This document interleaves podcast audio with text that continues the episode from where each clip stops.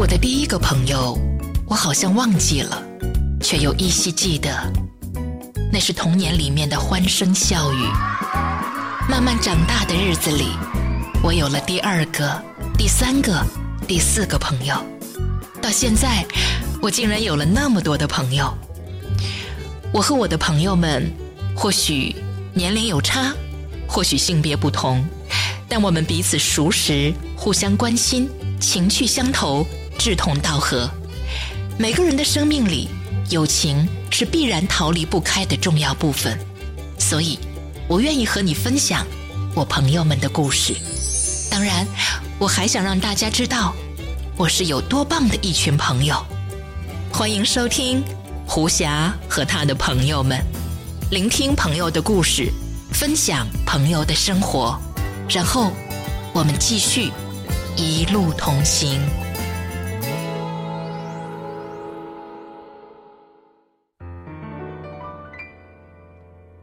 funny how love.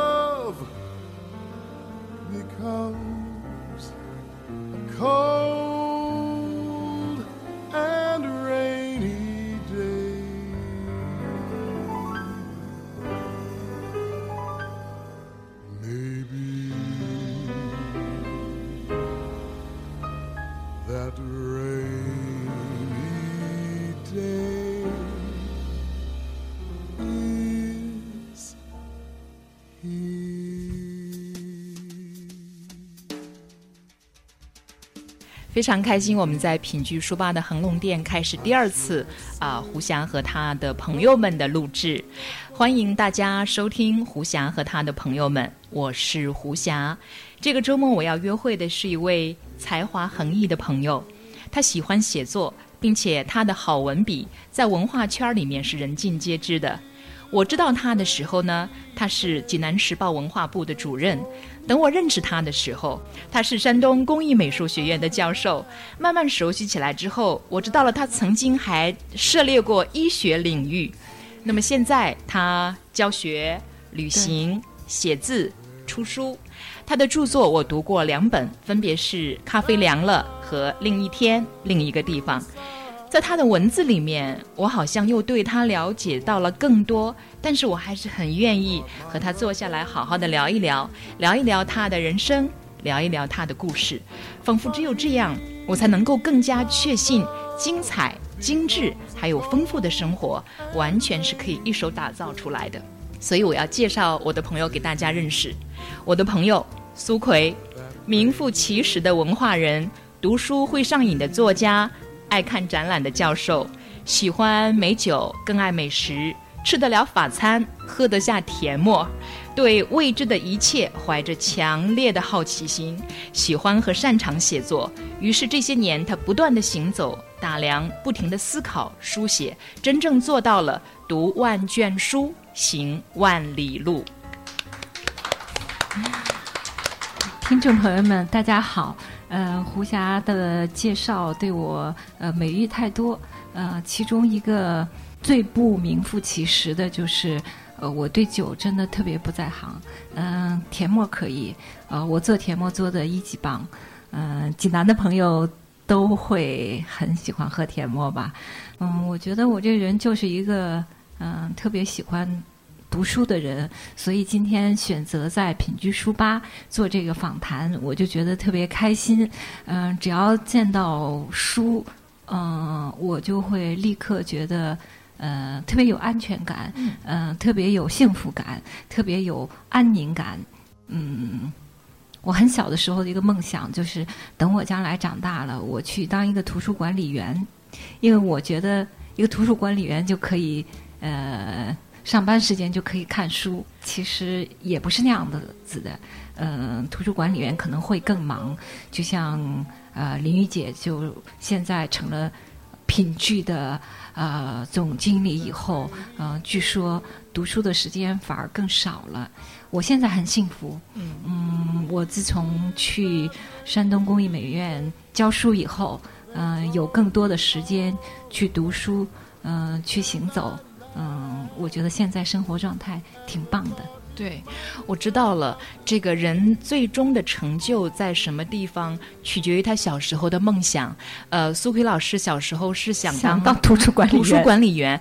您知道我小时候的梦想吗？嗯哼，售货员。百货大楼的售货员，对我还经常跟我一个表妹，我们暑假的时候会找一个类似于那样柜台的东西，对，然后她先做当顾客，我当售货员，那玩一轮下来之后，我再出去，她进来，她当那说不定未来你会成为一个好商人，真的吗？你觉得我有这个潜力吗？不做主持人以后，也像林雨姐一样华丽转身。然后也没有时间去读书，对吗？呃 呃，苏老师，您知道吗？在就是微博我们刚开始互动的时候，我跟我身边的几个朋友和同事看到您那时候。披星戴月开着车去长青，去去学校里面去教学，然后经常还被堵在高速上，然后你就有时间拍张照片，然后发个微博。我们就很想哪天我们私下里商量过，我们去蹭个课听听吧。啊，不敢当，真的，我们呃不约而同的说过那么几次，当然最终都没有成型，是因为当然你也知道，现在总是会有很多关于忙碌的借口，呃，然后一想太唐突了。但是很想去听听您讲课，是真的。嗯，还是不要听的好。嗯，留点神秘感吧。我们就是想知道，这么一个有才情的作家，然后在课堂上给学生讲课，会把那个课讲成什么样呢？我向所有的听众朋友保证，我写的比讲的好，真的。嗯。好吧，好吧。那那天我在微信上看到你说，家里的老人那一代就有好几个人就是做这样的工作，教书育人的。啊，对我爸爸家是这样的。我爷爷是老师，嗯，然后我爸爸那一辈的人里面，我爸爸兄妹五个人，有三位老师，嗯，然后。我这一辈里面也有很多人做这个教师工作，嗯，啊，我爷爷家呃出来很多老师，啊，我妈妈家就是搞艺术的，所以我在他们身上好像这些嗯。遗传都在我身上体现出来了。现在，所以您现在从事教师这个职业，我就想是你当初想过有一天你会从事这个职业吗？还是你觉得你现在做了老师，呃，是一件特别天经地义、很自然而然的事情？是自然而然的。呃，我没有，从来没有想过，呃，我会去大学里当老师。嗯，我我生命中有几次比较重大的转变。嗯，我大学是读的医学院。嗯，嗯，大学毕业以后呢，呃，水到渠成的我就分到了山东医学科学院去做一个医学期刊的编辑。呃，然后，嗯，因为我特别喜欢写作。嗯，呃，然后我又不是学中文的，呃，我就没有什么天经地义的那种借口去。堂而皇之的做一个文字工作，嗯，那段时间我就开始给报纸写稿，给杂志写稿。嗯，我在大概大学毕业第一年还是第二年，我就在山东文学上发过一一部中篇小说。嗯，啊，但很可惜，从那以后再也没有写过小说。啊，我想怎么才能转入这个？呃，干文字工作呢，那时候是呃报纸那个蓬勃发展的年代，呃，我就去干了报纸，因为报纸那时候需要大量的人才，刚好我已经有过一些写过的一些作品，在报纸杂志上发表过的作品，这样我就去呃干了报纸，从事了新闻职业，啊，然后做报纸一直做了十五六年，对，做十五六年以后。又有一个机缘巧合的这样一个机会，啊，我就去了工艺美院，又去教书，嗯，好像每一个呃转变都是自然而然的。我我不是对自己的生命特别有计划的那种人，活得很随意，嗯，走到哪儿算哪儿，嗯，没有什么长远的打算。然后每走一步呢，我也不喜欢回头。我也不会去再去眷顾过去的东西，好像就是一直往前走。我是一个真的是一个特别有好奇心的人，嗯，每从事一项新的工作，我就会把我所有的好奇心都投入进去。做事是一个很认真的人，嗯嗯，这一点从您的文字当中可以读得出来的。对，我觉得这是一个认真的作家。对，我觉得有时候我的认真可能限制住了一些才情吧。我我自己一直不认为我是一个特别有才情的人。没有啊，我们觉得您才情真不得了啊。没有，我觉得我是个认真的人，但是才华可能还不够吧。嗯，慢慢来，不着急。呃，一个人能成什么样子，我觉得，嗯，是上天注定的。我做我认为好的事情、善的事情、对的事情。至于成功不成功，那是老天爷的事儿，跟我没关系。单纯从职业角度去呃考虑和衡量的话，您是更喜欢现在的工作状态吗？我都喜欢，我每个阶段都是全情投入的。对对对，就像刚才我们吃饭的时候跟冯先生 谈到的 那种呃呃，说特别是些艺术家在陷入爱情这个状态的时候，其实每一次都是真爱。我能理解这种状态。我觉得每一份工作我做的时候都做得很投入。当年我大学刚毕业的时候。你的朋友之一就是宋建聪先生，是我在大学刚刚毕业的时候，我在医学医学科学院工作的时候的同事。嗯，你问问他，他肯定知道。我在当时工作的时候，我也是一个很认真的、嗯，很勤奋的，工作比较杰出的这样一个人。然后后来我又转做新闻工作，我觉得我也是做的，用现在流行的话讲，叫蛮拼的。嗯。蛮拼的，对我做文化记者，当时呃，我们在济南时报，那是一份刚刚创刊的，没有人知道，全中国没有人知道有这样一张报纸。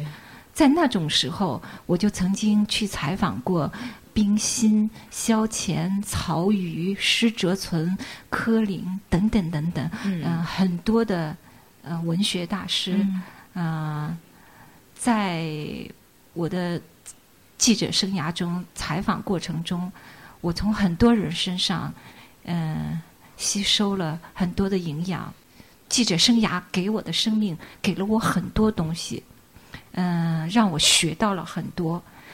记者是一个跟人打交道很多的工作，就像您现在这样采访您的朋友，我也是。我当时我要克服很多的困难，嗯，去采访到很多。不可能完成的采访，嗯，那么在这个过程中，对我是一种很好的锻炼，既要锻炼我的交往能力，对，嗯，又要锻炼沟通能力，而且那时候网络没有这么发达，没采访一个人之前要做很多的功课，是的，嗯，所以那个时候我还年轻，嗯，有的体力可拼，嗯，所以在那个时候我做了那样的工作。我也一点都不后悔，而且我觉得挺幸运的。我觉得命运对我嗯很眷顾，很眷顾。因为嗯，我小的时候是一个比较内向的人，跟人交流是有障碍的。这些年的记者生涯就锻炼了我，完全没有呃口语交流的障碍。这对我今天当老师，嗯，就。做了一个很好的训练，等于，否则的话，我觉得我今今天再来教学生的话，也不那么称职。嗯嗯，所以每一步吧，每一次做任何一件事情，我都是全情投入的，而且我都很享受每个时段的工作，每个时段的状态都很享受。对，我知道了。就像冯老师说的，呃，一个艺术家的爱情，每一段爱都是真爱。当这段爱成为过眼云烟的时候，我们就可以完全的放下，然后遇到下一个真爱的时候，又可以全情投入。哎，可能开始新的一段的恋情。对，可能是这样。每一段真爱都很精彩，都很难忘。它只是丰富了你的生命。对，我觉得其实所有的经历都在我们身上。嗯。或者看见，或者看不见的留下了呃印记。嗯嗯，对于生命来讲，我觉得这是一种特别难得的获取。我觉得真的是上帝的眷顾。人能获得的，金钱所买不到的，是这些经历。嗯，对，那就活在当下，爱在当下。我想和你在冬日里捧一杯热茶，回味我们初次相遇时候的浪漫。那是一场细雨纷飞的春天。我也怀念那个落叶的秋日午后，你脸上绽放的笑容，就像夏天里那朵大大的向日葵。光阴荏苒，四季轮回，友情却像一杯热咖啡，总能在需要的时候，给心灵最合适的温度。胡霞和他的朋友们，每个周末和你分享他们的故事，让我们用情谊给这个城市冲一杯温度最合适的热咖啡。小心。有点烫哦。刚才谈到您是一个读书上瘾的作家，我想知道您二零一四年一共读了多少本书啊？对，好像前段时间嗯没有特别仔细的统计过，大概六十四本吧，或者六十四本左右，只能多不能少。对，所以就让在座的每一位，包括那些书店的你们、你们、你们，那些图书管理员们、老总们，然后一直要往下低汗。他们都在呃辛苦的为我们提供更多的精神食粮。嗯，我觉得其实品居书吧的人是特别了不起的人，在为社会做贡献。啊，我只是为我自己，我觉得我很渺小。没有啊，您又写了那么多东西出来，然后二零一四年没写。对，昨天有人给我打电话约稿，推掉了这个约稿，我就说，我想了想，二零一四年就基本上没怎么写东西，我觉得也挺好的。嗯，我曾经给自己说，呃，最好能放下一段时间，沉淀沉淀。然后现在呢，呃，我做到了，我觉得不写也挺好。不写也不错。那二零一五年是不是要呃，还是稍微要写一写？有的时候会忍不住吧。呃，突然有了一个思路或者有了一个题材，我想把它写下来的时候，你能就不动笔吗？一定不会的。有写，坦白讲，就没正儿八经写是吗？没有写那个出来发表的东西。其实我还是有写。嗯，对你你说的对。呃，有时候是有灵感的。呃，有灵感我会把它写下来。呃。没有把它发表出来，或者是呃经过进一步的整理完善，呃把它成为一个作品，呃但是我会把它留在那里，留在那里，等到有一天，嗯可能会融到哪一部作品里面去。嗯，呃我在照片上看到过您的书房，确实啊。真的很多很多的书，图书馆，图书馆一样不够大。然后那天我跟我先生说：“我说，哎呀，书房不够大怎么办？现在书越买越多，都堆的到处都是。”然后他说：“怎么办？再换一个房子，再给你整一个大一点的书房。”对，其实我觉得你已经呃满足了你小时候那个愿望和梦想了。对，就是你就在自己家里当图书管理员对呀，对呀。然后还有地上堆的也有书，沙发旁边书有坐着的，有站着的，嗯啊，对，各种姿势到处存在的。在家里那个唯一不缺的就是书，每个角落到处都有书，而且我还有一个嗯，过去我认为是毛病，后来我听别人讲，他也这样。呃，我一个熟悉的朋友也是作家，但是他叫赵梅，是天津的一个女作家，比我棒得多。他讲他也那个样子。我就觉得哦，那不是我的缺点，我我喜欢同时读好几本书，嗯，因为有一些书是可以一目十行的读，是觉得就是让自己读起来是像玩儿一样很过瘾的，还有一些书呢是需要让自己学习的，我也要不断的充实自己，呃，获得新的知识，还有获得一些理论上的呃东西，有一些东西比较呃晦涩。呃，需要像啃骨头一样去啃。那么，如果我一直去读那样一本书的话，我可能好几个月都读不完这本书。嗯，那么。中间需要调剂一下，对那么这个时候，我如果只读这一本书的话，我的阅读量就会很低。然后我会在我读这本书读累的时候，我就在休息的时候，我就在读另外一本，读一个我觉得，比方说，我特别喜欢读阿加莎·克里斯蒂的书，嗯，读或者其他的人，Stephen King 啊写的那种呃惊悚小说，嗯，啊，那个对我来说是最好的休息。嗯。呃，还有其他的小说呀、诗歌呀。呃，现在年龄大了，眼花了，然后晚上灯光暗的时候阅读很吃力。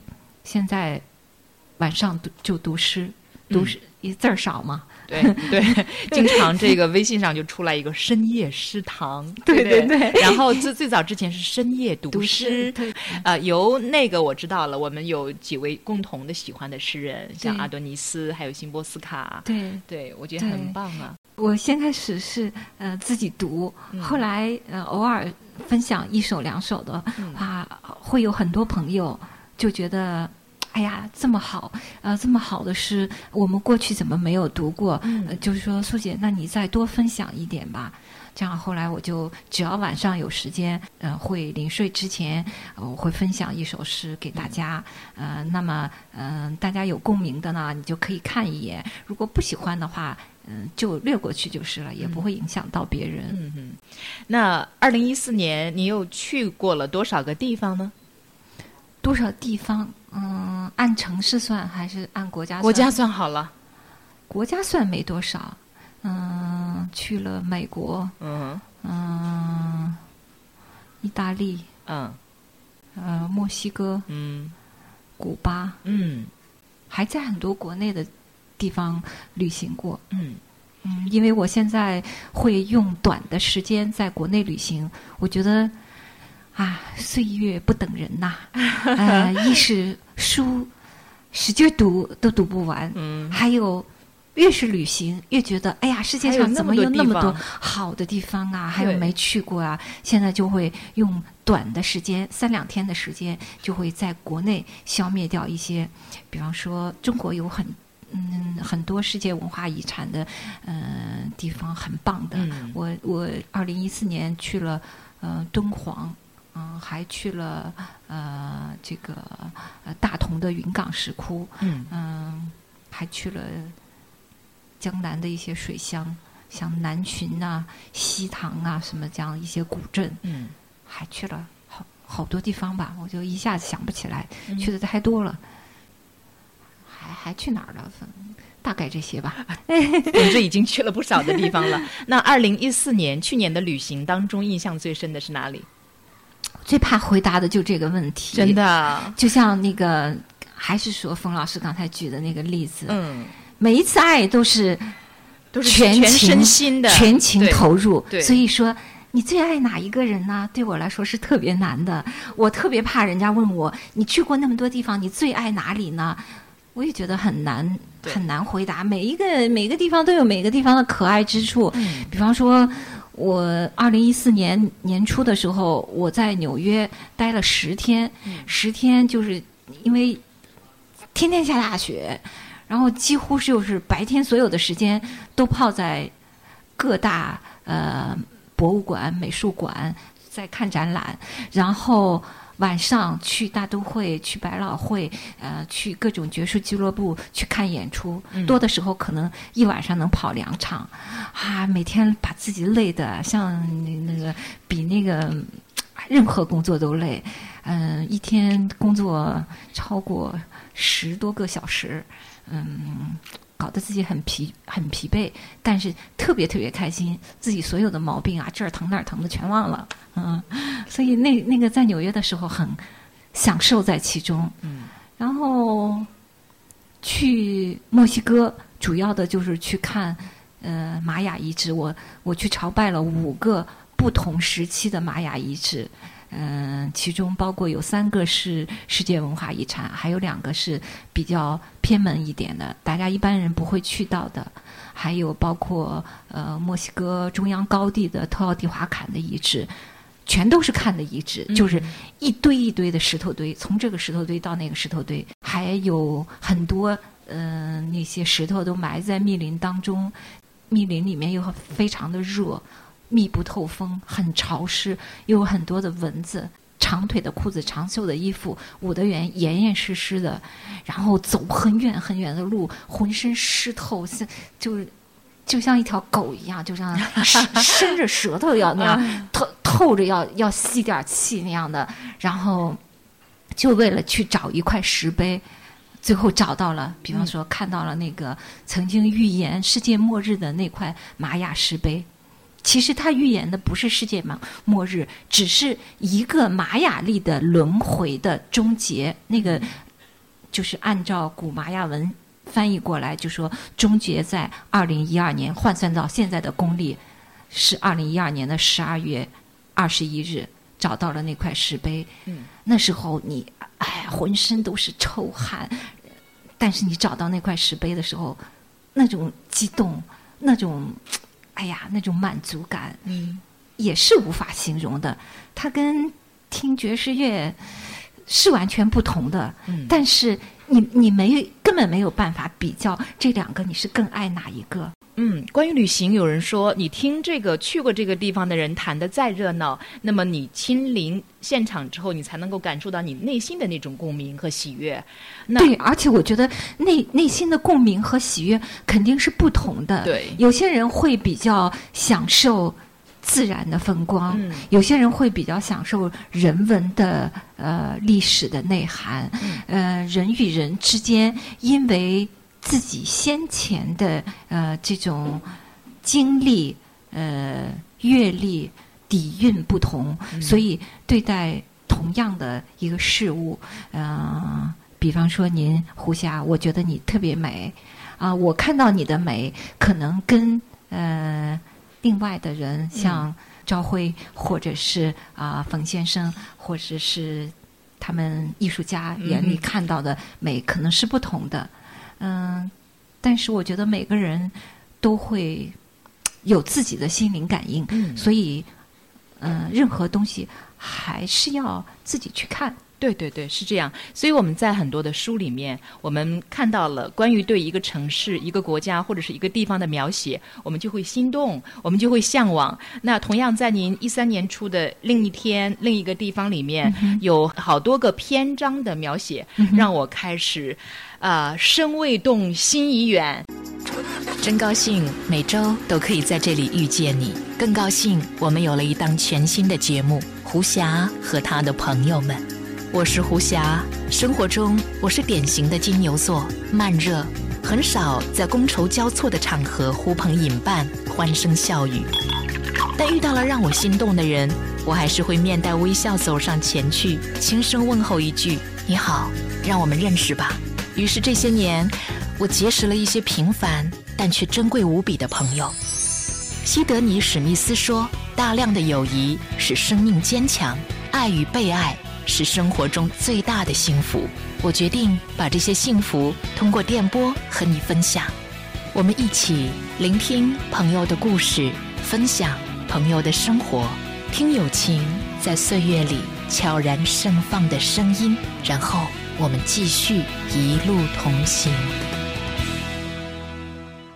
欢迎大家继续收听胡霞和他的朋友们，我是胡霞。所以我们在很多的书里面，我们看到了关于对一个城市、一个国家或者是一个地方的描写，我们就会心动，我们就会向往。那同样在您一三年出的《另一天》另一个地方里面，有好多个篇章的描写，让我开始啊，身未动，心已远。比如说越南啊，真的越南对，那太好了。其实与现实，谁的越南那一篇？对，其实越南离我们很近，但是很多人因为越南很穷，所以就不愿意去越南。对，呃，你猜我是被哪段描写所吸引，然后动了要去越南的心？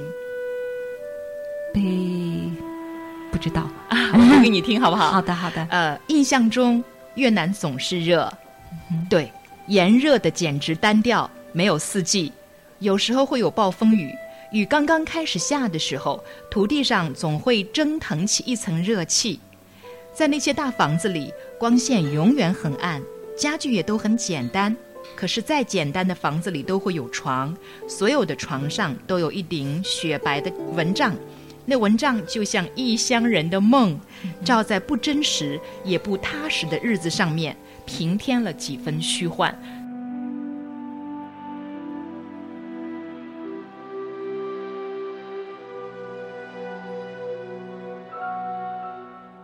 就读到这一段的时候，我要去越南，我就想我一定要去越南，我要去看一看。很简单，真的，我觉得其实我们很多人说，哎呀，我旅行我没有钱，我没有时间，嗯。嗯，这些都是借口，只有的只是你愿意不愿意，或者你有多愿意，嗯。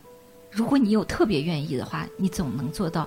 去去越南特别简单，对，嗯，而且我觉得越南，嗯，值得看的东西也挺多的。嗯，这一段特别的棒，就是画面感会非常强，而且是你如果符合你心中喜欢的那个调调的话，对，那你就一定会忍不住的。我要做一个计划，我今年、明年或者是什么时候，我要找个时间去，在我的旅行的计划当中啊，你能喜欢，我觉得很幸福，真的。作为一个。呃，作家来说，或者是一个写字儿的人来说吧，如果一个人能跟他的文字有共鸣，这是最大的奖赏。嗯，呃，但是就是在越南这个篇章里面，我还读到了，其实旅行不光是不光是越南，包括很多的地方，旅行也并不只是非常轻松的、呃休闲的、安逸的，有的时候也会碰到一些比较艰苦的环境和条件。有时候甚至还面临着一定的危险，经常。对，包括在越南这篇章里也提到了，对，对于那些人，因为常年面对战争，他们对生命的那种不珍视，其实我觉得那种不珍视，应该也是他们习以为常的一种生活和生命的常态吧。也许我们看来他们活得很粗糙，嗯，但是我们没有像他们那样身临其境的去生活过，对，所以你要亲自去看，对。你才能。哪怕你看了以后，你也不能真正的、特别深切的体会到他们，但是会比你不看到的时候体会会深刻一些。对，在这一段里面，你写到你们遇见了五起车祸，嗯哼，啊，不知道是不是因为常年的战乱，越南人对于生命变得不再珍惜，人的神经变得木然，心变得坚硬。我不知道这意味着勇敢还是野蛮。战争像一把巨型的锉刀。将一切原本应该细腻的东西磨得粗糙，是对，你知道吗？我是这样认为的。对，反倒是因为前面和后面的一种对比，刚开始那个就是有一点很妖娆的，有一点很慵懒的那个调调啊，热气的蒸腾里面的那个床大床，还有那个白色的蚊帐，然后后面接下来女人会比较细腻的，能够。领会这些东西哈，对，反倒让我对这个国家、这个地方有了更加强烈的想要去呃探求的、了解的这样一个欲望。嗯，但是我想了解的是，您在那个越南去到那里的时候，在面对这些凶险的、不不安定的因素的时候，呃，心里面有没有那种会对这个地方的那种失落，或者是另外的一些不好的不会，我不会失落的，因为。我去看不同的地方，就是想看到不同的东西。我从来就没有按照一个既定的标准去要求所有的地方。嗯，就像朋友之间交往也是一样的。嗯，我不会用呃你的标准嗯去要求张三和李四，也不会用我的标准去要求你。嗯，我觉得。世界的美，还有人类的美，在于差异化。我欣赏这些差异，嗯，享受这些差异。我看您写到，下龙湾之后又去了河内和海防，再也没有见到下龙湾这样的美景，一直也没找到梦中越南的感觉。我梦中的越南的味道。可是那又有什么意义呢？我已经见到了真正的越南，地道的越南人，他们像所有的生灵一样至高无上，所有的生命都该是尊贵的。尽管我所看到的越南人还不知道珍惜他们宝贵的生命，我读到这段的时候，我还在想，就是通篇读下来，我还是能够体会到，好像整个的旅程下来，因为梦中的那份情节。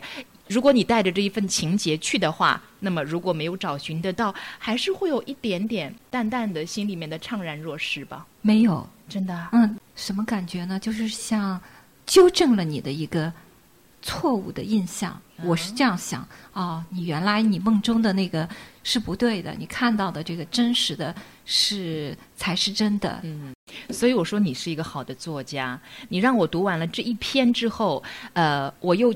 特别的想去那个地方，认识到那个不算完美的那个国家，嗯，不算完美的那里的人们，并且我在去替你去品味那种心里面的怅然若失，就好像我带着一个梦去到那个地方，但是那个梦最终我没有找到它，我心里面在替这个作者有一点小小的那种遗憾，所以 越南我是必须去不可了。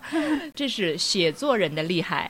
其实，呃，读者对所有的作品阅读的时候，都是一次再创作。我觉得是这样的，在这篇《梦与现实谁的越南》里面，你用了一首辛波斯卡的诗。对，我觉得他的诗真的是把我所有想写的东西浓缩在这么短短的一点文字里面了。对，我觉得他特了不起。我觉得你了不起的地方是把辛波斯卡这首诗放在了写越南的这个前面，非常非常的好。因为这一首诗的呈现，你会让让你对。如果越南曾经不是你的一个梦，或者不是我的一个梦的时候，我也愿意看下去。你的声音好，你来朗读一下吧。好吧，辛波斯卡的越南。妇人，你叫什么名字？我不知道。你生于何时？来自何处？我不知道。你为什么在地上挖洞？我不知道。你在这里多久了？我不知道。你为什么要有一只手？我不知道。你知道我们不会害你吗？我不知道。你站在哪一方？我不知道。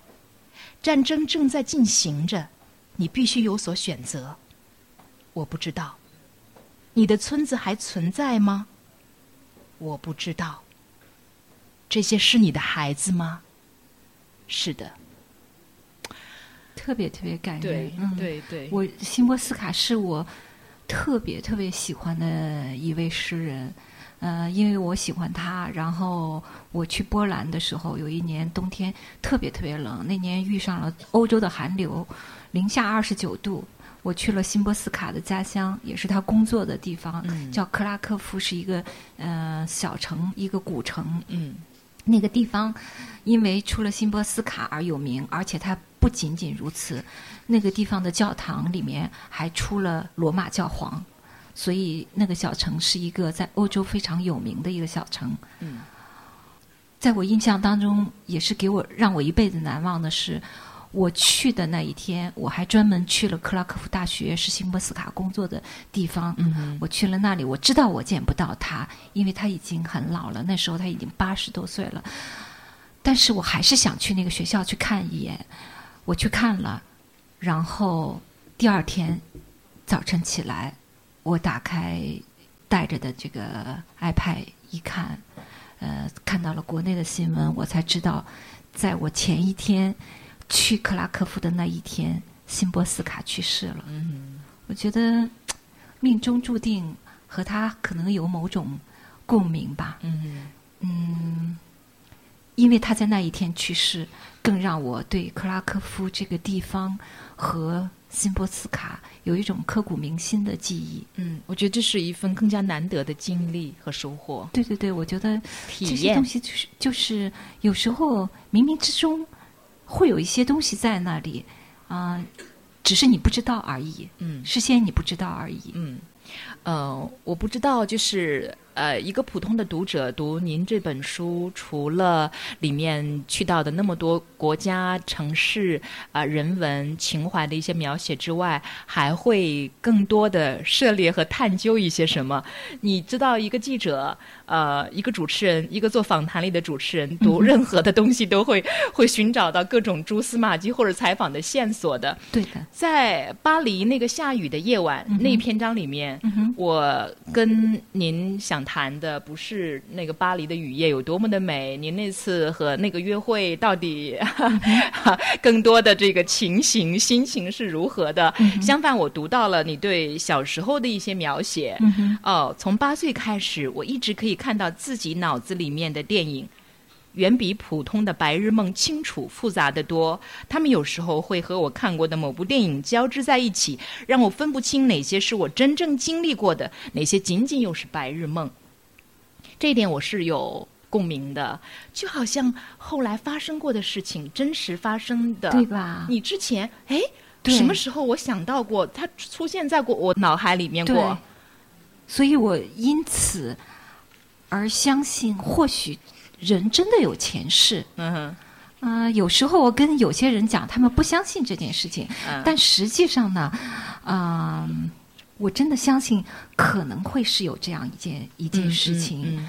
因为我那篇文章写巴黎的人太多了，去过巴黎的人也太多了，每个人都会在巴黎看到不同的东西，嗯每个人心里有一个不一样的巴黎，所以呢，我宁愿在那篇文章里讲些故事。嗯嗯、其实我在这个另一天另一个地方里面，我一直试图在讲故事。嗯呃，抛开去写一个地方，因为我觉得这个地方呢，让大家自己去看好了。我更多的是用一个故事向你丢一个诱饵，然后如果你觉得感兴趣了，你自己去看。我咬了好多钩了，对对对，这是我的我的想法，所以嗯，我就在每一篇里面，可能是以一个地方为背景，然后去写故事。拥挤在谋生的路上，脑海里却总是闪现出这句话：生活着，而不是活着。于是，收一下脚步，看几眼绿树，听几声鸟鸣，望几眼夕阳，氤氲出一片生趣，奢华我们的时光。让阅读、品茗、行走。暧昧在欣赏、体验和参与中，这一打调调。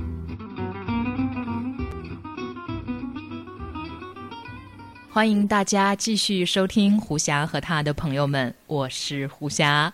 呃，接下来是我们其中的一个环节，叫做这一答调调。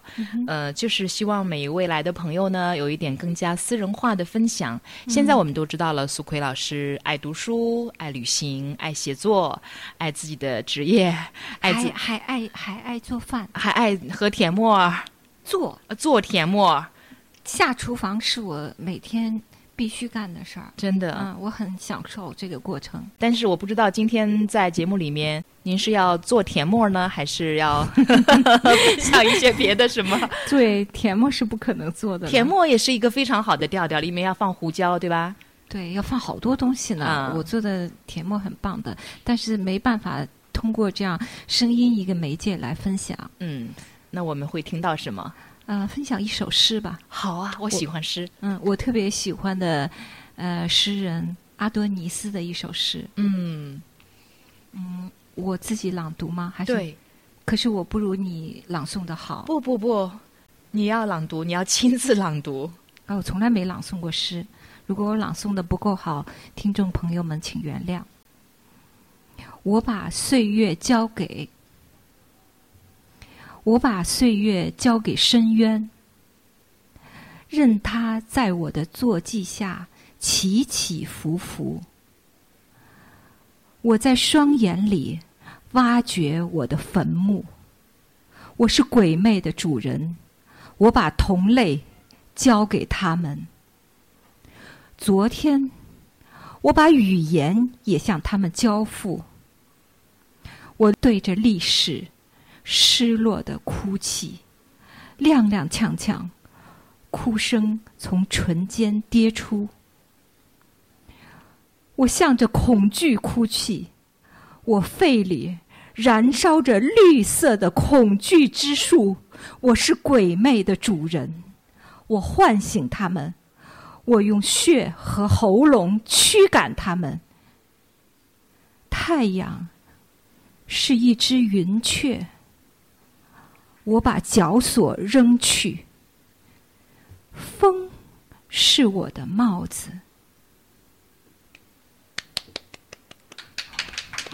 朗诵的不好啊。掌声已经响起了，说明朗诵的很好。呃，其实阿多尼斯也是我非常喜欢的一位诗人。您知道他是哪一句诗打动了我，让我喜欢上他吗？孤独是一座花园。还有一句，即使在忧愁的时候，太阳也会披上光明的衣裳。嗯哼，嗯，我觉得他好棒。嗯就是他很多的诗句就是会让你有醍醐灌顶的感觉。这是诗人伟大的地方，我觉得。呃，阿多尼斯是是一位特别感性的诗人。嗯呃，作为女性，嗯我们两个人都这么喜欢阿多尼斯，可能我觉得跟他的诗特别感性是有关系的。对，一定是这样的。诗之所以被人们认为是文学领域的桂冠和珍珠，嗯就是因为它比所有一切的文学形式都要更洗练、更发散、更集中，也更闪闪发光。我在您的这本书里面还读到了很多很多像诗一样的语言，都很美。对散文有时候也会有一些比较美的语言，对，但是还是不如诗凝练。嗯你觉得什么是你觉得美的语言呢？啊、比如说这篇在布拉格睁着眼睛走在梦里，我觉得哇，太棒了。对我这人是个太喜欢做梦的人，所以好多事情都会跟梦联系在一起。嗯，但是我没有想到睁着眼睛，然后走在梦里可以在一起，并且把一个在城市里面去呃追寻的这样一段心情写得这么的精彩。谢谢，嗯，谢谢你喜欢。然后卡夫卡的那个忽然散步，我本来就很喜欢，所以我觉得你了不起的地方就在于，你决定要写一个地方的时候，你总能够找到特别适合于他的一段文字，然后做一个非常好的开始，就这样慢慢的进行下去了。对，有一个好的引子。我决定晚上留在家里，穿上便服，晚餐后坐在明亮的桌子旁边，开始工作或做某种消遣，之后带着愉快的心情去上床睡觉。这是卡夫卡写的。对，这是卡夫卡写的。呃，然后嗯，他曾对朋友们说：“我们是睁着眼睛走在梦里，或许我们自己也是已经逝去的亡灵。对，”对，然后该你出场了。好，嗯我做什么？深秋的一天。对，深秋的一天，布拉格天气不错。离开喧嚣的瓦兹拉夫大街上的欧罗巴饭店，我决定去老城广场一带散步。其实我不是在散步，我是要去找卡夫卡的家，要找他散步的街巷。我很想知道，就是你看去过很多的地方，你会去你喜欢的作家的故居去朝拜，对，然后包括去他们的墓地去去去祭对奠，对，这是我我旅行当中的一个重要的项目。对，所以我想问你的是，这种朝拜、这种追寻，它对你来说意味着什么？啊 这个对我来说呢，是一种做白日梦吧。嗯，嗯、还是梦？还是梦。对，呃，因为之前读过很多呃某个作家的作品，因为喜欢这个作家，然后呢就会想去看看他生活过的地方，想去看看一切跟他有关系的地方。然后在旅行的时候呢，你可能又会发现一段过去不为你所知的一段往事，嗯然后由这段往事呢，你又会勾起你想再继续读他作品的那种欲望，然后就这样周而复始的自己做自己的小游戏，我觉得挺好玩的，挺有意思的。嗯，呃，我们继续让你在布拉格的街道上走着好吗？呃，做白日梦，对，做白日梦，睁着眼睛走在梦里。嗯，在伏尔塔瓦河西岸城堡区的黄金小巷，我终于找到了卡夫卡的小妹妹曾经为他提供的一个家。另外，在老城广场的米库拉什教堂旁边，我还找到了卡夫卡出生的那个家。还有，卡夫卡故居旁边，沿着坡路走上去就是犹太区了。他在晚间散步的时候会走向那边吗？我会在夜路上遇见他的幽灵吗？在布拉格睁着眼走在梦里，用这样的方式完成对卡夫卡的朝拜，很符合卡夫卡的调调。也很符合我自己的调调。嗯我觉得也很符合我这个读者的调调。那真是太幸运了。嗯但是我觉得有些人会不喜欢这个，有些人会问我：“你老去看故居干什么呀？”其实我去看故居，我不是看那个房子，嗯哦，我是想知道更多的故事，嗯哼，就是还是好奇心，还是做梦，嗯、然后就会还是跟阅读有关系。嗯，我觉得在布拉格，呃，去到一个城市，呃我们在那里短短的待几天，我更愿意事先给自己找一个调调，嗯，或者说找一个故事，找一段故事。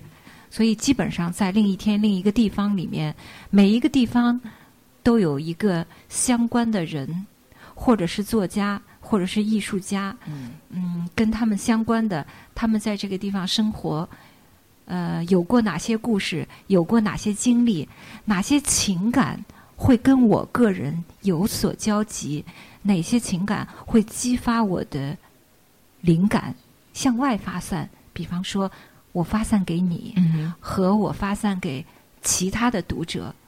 嗯，我觉得这是作家做的有意义的事儿，嗯就是你能够用你的文字激发到别人的心灵，嗯让别人也由此而产生某种情绪嗯或者思想。我觉得这就是有意义的。对，而且你激发的我都在那一刻读这些文字的时候有穿越。嗯我我想到了电影《午夜巴黎》，嗯，对，就是那个就好像恍若在梦中的那个对，所以，当我看到他在晚间散步的时候，会走向那边吗？我会在夜路上遇见他的幽灵吗？我脑海中的画面不是你在卡夫卡那个故居、那个找到那个家的那条路上，是《午夜巴黎》里面那个男主角在那个呃那个钟声敲响有台长台阶的那个那个那条街上，然后诶石板路，石板路上，然后那个马车来之前的他彷徨的时候，对到底该往这边走还是该往那边走？或他等等他那个未婚妻在那坐下来之前，他在那儿的那个那个画面，嗯我觉得哦，我穿越了。他住过很多的房子，有些房子保留下来了，现在作为故居博物馆；有些房子已经嗯不存在了。所以我就设想，那么我在这个城市里，在寻找他的这个呃遗迹的过程中，难道我不会跟他的幽灵擦肩而过吗？嗯，如果我跟他的幽灵擦肩而过，那将是一件多么美妙的事情啊！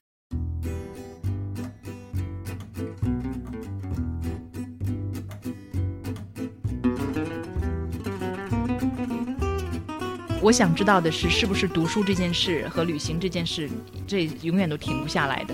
是，因为读书才萌生了去旅行的这种愿望。嗯因为读过了很多书，知道了一些外面的世界、外面的人，然后你就想去看一看跟他们有关的东西。